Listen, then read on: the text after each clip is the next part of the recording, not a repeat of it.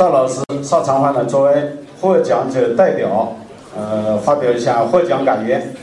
好，恭喜。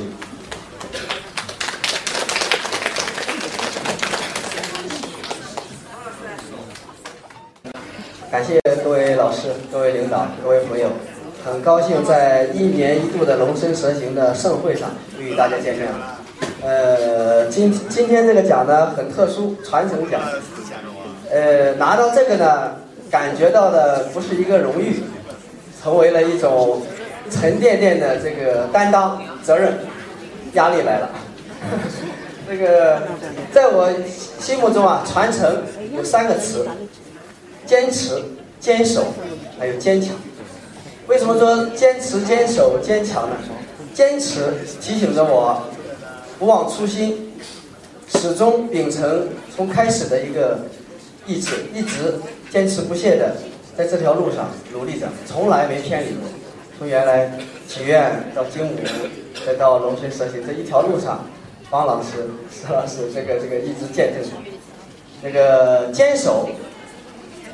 一直秉承着呢，能希望自己能够脚踏实地，还能够逐渐的在自己的这条勤奋路上呢，也许能够做出一点成绩，能够开拓创新，希望能够为更多的人去服务，然后坚强，在受到社会各界的各种啊有荣誉、有压力、疑惑、呃不理解等，才能够推波助澜。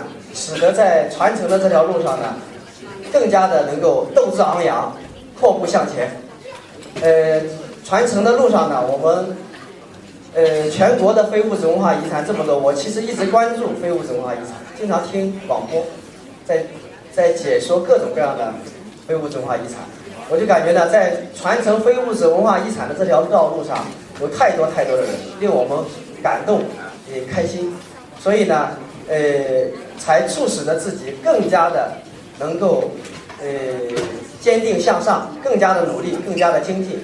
所以最终说传承意味着什么呢？就我觉得用一个最贴切的理解，可以说，当我们的民族，当我们的国家遭受到任何外敌侵害的时候，可能一切的政权，一切的这个管理体制受到改变，但是唯有一个刻在骨子里的文化精髓。没有办法被别人掠夺，这可能是刻在我们命脉上的唯一的传承的因素。这也许就是我们非物质文化遗产的精神所在。